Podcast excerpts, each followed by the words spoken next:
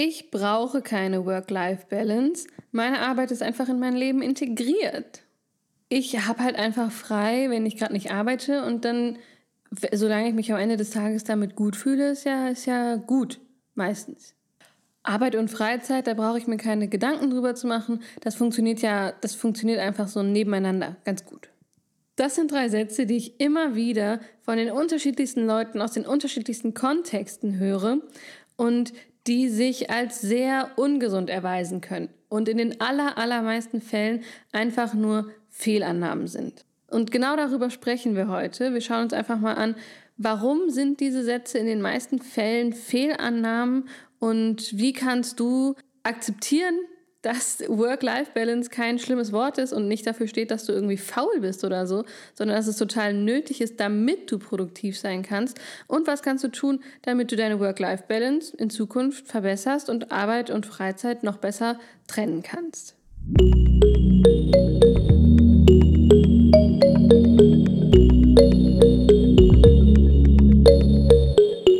Lass uns direkt anfangen. Punkt Nummer eins. Warum ist das eine Fehlannahme, wenn ich sage, ähm, das funktioniert einfach so nebeneinander, ich brauche mir da keine Gedanken drum zu machen äh, oder ich brauche gar keine Work-Life-Balance, das ist einfach total integriert bei mir, das ist sehr verbreitet in, in unserer Generation, sage ich jetzt mal, zu sagen, ähm, ja, meine, meine Arbeit ist irgendwie mein Leben und mein Leben ist irgendwie meine Arbeit. Und ich habe das selber früher gesagt. Aber mittlerweile weiß ich halt, dass mh, mm, man durchaus in seiner Arbeit super, super viel Spaß haben kann, dass das total erfüllend sein kann, aber dass du trotzdem einen Ausgleich brauchst. Du brauchst trotzdem einen Ausgleich und deine Arbeit kann und sollte in den aller, allermeisten Fällen einfach nicht dein ganzes Leben sein.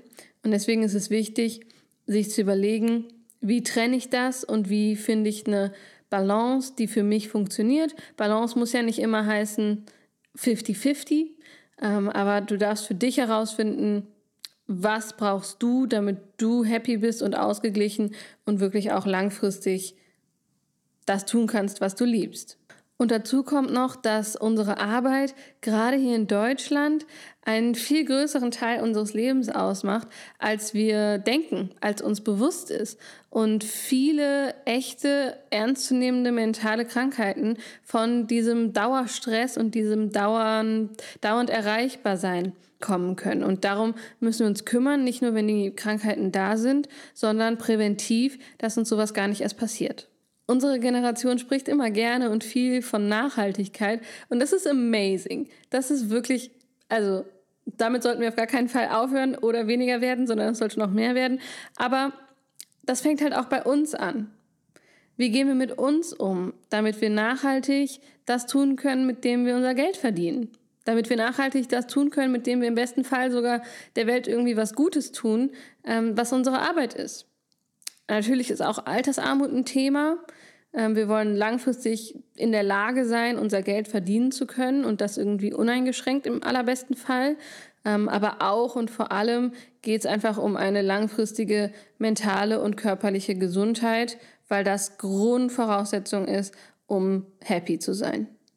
Deshalb habe ich dir heute einfach mal fünf Tipps, fünf Ideen mitgebracht, mit der du deine Work-Life-Balance verbessern kannst, mit der du Arbeit und Leben oder Arbeit und Freizeit noch besser trennen kannst. Tipp Nummer eins: Mach eine Bestandsaufnahme.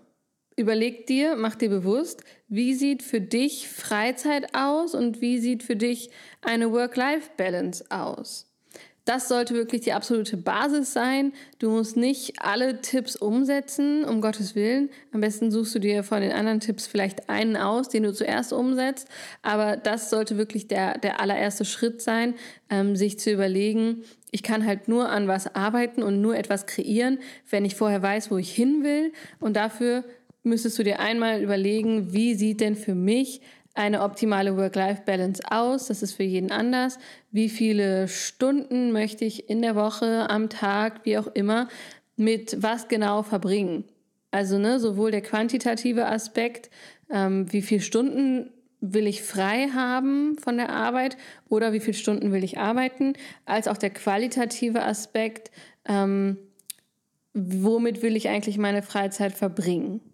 Was sorgt wirklich dafür, dass ich mich erholen kann, dass ich mich besser fühle, dass ich wirklich sagen kann, ich habe ein geiles Leben und mein Leben besteht nicht nur aus Arbeit und rumliegen oder Arbeit und davon erholen oder Arbeit und Netflix gucken, sondern wahrscheinlich gibt es irgendwas, wo du sagst, da hätte ich eigentlich schon wieder gerne irgendwie mehr Priorität, mehr Zeit drauf.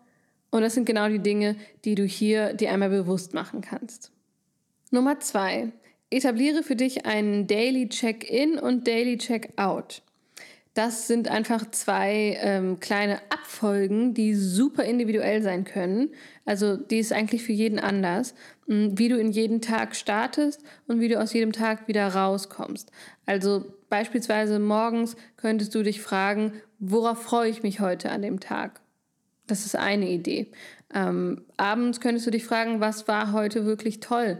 Was könnte ich morgen machen, damit es mir noch besser geht? Diese zwei Abfolgen ähm, sollten auf jeden Fall individuell erstellt werden. Also schnapp dir nicht einfach die von jemand anderem und stülp dir auf dein eigenes Leben, sondern das ist total wichtig. Damit startest du jeden Tag in deinen Tag und, und endest wieder deinen Tag, dass das individuell ist und wirklich auf dich zugeschnitten.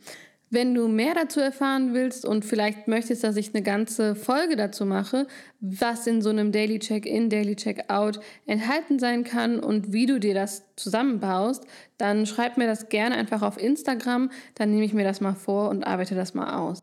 Nummer drei: Begrenze deine To-Do-Listen. Das kannst du im allerbesten Fall so machen, dass du einfach, wenn du deine To-Do-Liste schreibst, wenn du deine To-Dos planst, dieses, also jedes To-Do direkt mit einem Zeiteinsatz versiehst. Also du sagst, das muss ich machen und es dauert so lange. Kannst du direkt da dran schreiben. Und dann hast du einfach ein bestimmtes Kontingent am Tag. Also wenn du sagst, ich möchte nicht mehr als sechs Stunden arbeiten, nicht mehr als acht Stunden arbeiten, nicht mehr als zehn Stunden arbeiten, was immer du dir überlegt hast, dann kannst du dieses Kontingent füllen mit To-Dos und wenn das voll ist, dann müssen die nächsten To-Dos halt dann auf den Tag danach. So dass du nicht in die Situation kommst, irgendwie nicht das zu schaffen, was du dir vorgenommen hast oder ähm, ja, länger zu bleiben, obwohl du es eigentlich gar nicht wolltest. Und wichtig dabei ist auch, ähm, wenn du dir jetzt beispielsweise vorgenommen hast, sechs Stunden nur zu arbeiten jeden Tag, dann fülle nur vier, allerhöchstens fünf Stunden wirklich mit Arbeit und äh, der Rest sollte Puffer sein, weil Dinge können immer mal länger dauern, als wir sie uns denken. Und wenn du am Ende noch Zeit übrig hast, kannst du ja immer noch was vom nächsten Tag schon machen. Das gleiche natürlich, wenn du acht Stunden ähm, arbeiten möchtest, dann verplane höchstens sechs Stunden, aller, allerhöchstens sieben wirklich mit To-Dos. Der Rest sollte immer Puffer sein. Nummer 4. Trenne deine Kommunikationskanäle. Also einen Kommunikationskanal für die Arbeit und einen für Freizeit oder mehrere für die Freizeit. Dass du zum Beispiel für die Arbeit entweder eine eigene Telefonnummer hast oder mh, mm, Slack nutzt beispielsweise, ihr auf jeden Fall nur einen Kommunikationskanal habt, der wirklich nur für die Arbeit ist und für die Freizeit, da werden dann auch keine Arbeitssachen kommuniziert. Also wenn du auf dein WhatsApp beispielsweise schaust oder auf deinen Instagram Messenger oder wo auch immer, mm, dass da dann wirklich nur Sachen sind, die in, sich in deiner Freizeit bewegen, damit du gar nicht erst in deiner Freizeit wieder in den mm, State of Mind von der Arbeit kommst. Also dass du gar nicht erst wieder anfängst, dir darüber Gedanken zu machen und dass es gar nicht erst erscheint, mm, damit du wirklich dich vollkommen erholen kannst und gar nicht davon irgendwie noch beeinflusst bist von der Arbeit. Da sollte wirklich das Ziel sein, dass wenn die Arbeit vorbei ist, wenn deine, deine Stundenzahl, die, die du dir gesetzt hast, vorbei ist, auch wirklich das Thema für dich rum ist. Und Nummer fünf, gestalte deine Freizeit aktiv.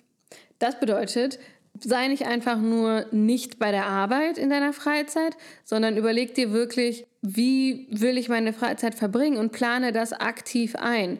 Also wenn du sagst, meine Freizeit, damit die wirklich optimal für Erholung sorgt und ich ein geiles Leben habe, äh, möchte ich mich so und so oft mit Freunden treffen, möchte ich so und so oft meinem Hobby nachgehen und so und so oft möchte ich dann doch irgendwie mal mit Netflix auf der Couch chillen, was ja auch vollkommen in Ordnung ist, dann plan dir das genauso ein. Also lass deine Freizeit nicht einfach verstreichen als die Zeit, in der du halt nicht arbeitest, sondern nutze deine Freizeit, die ist genauso wichtig wie deine Arbeitszeit und die sollte genauso gewertschätzt werden und auch ausgefüllt werden mit sinnvollen Tätigkeiten, nur halt mit einem anderen Hintergrund als bei der Arbeit. Wenn du das schaffst, dann wirst du nämlich nicht nur erholter sein und dich besser fühlen, sondern wenn du diese Dinge umsetzt, dann wirst du auch noch viel produktiver auf der Arbeit sein und kommst in unsere geliebte Aufwärtsspirale, weil du dann produktiver auf der Arbeit bist und dann weniger Zeit brauchst, um deine Dinge zu erledigen, dann kannst du noch mehr Freizeit haben, weil du noch, noch entspannter bist, du bekommst noch mehr geschafft. Und so geht die Aufwärtsspirale immer weiter hoch. Und am Ende bist du einfach mega in der Work-Life-Balance, schaffst total viel, schaffst vielleicht sogar mehr als andere in weniger Zeit und hast einfach das geilste Leben, in dem du am glücklichsten bist. Wie immer das für dich auch aussieht. So, das waren meine fünf Tipps oder Ideen, mit denen du Arbeit und Freizeit noch besser trennen kannst, für eine noch bessere Work-Life-Balance sorgen kannst. Ich sage es hier nochmal, wichtig, nicht alles auf einmal umsetzen, das funktioniert in den wenigsten Fällen, sondern pick dir ein oder zwei Sachen raus, die du umsetzt und dann schaust du, wie funktioniert das für mich.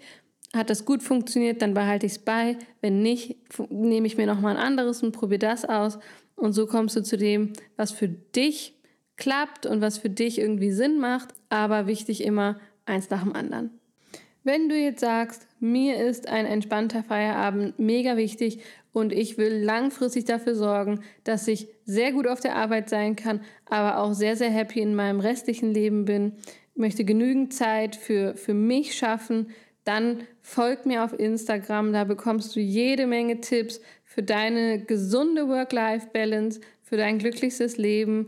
Ich freue mich, dich da zu sehen und sag schon mal, bis dann.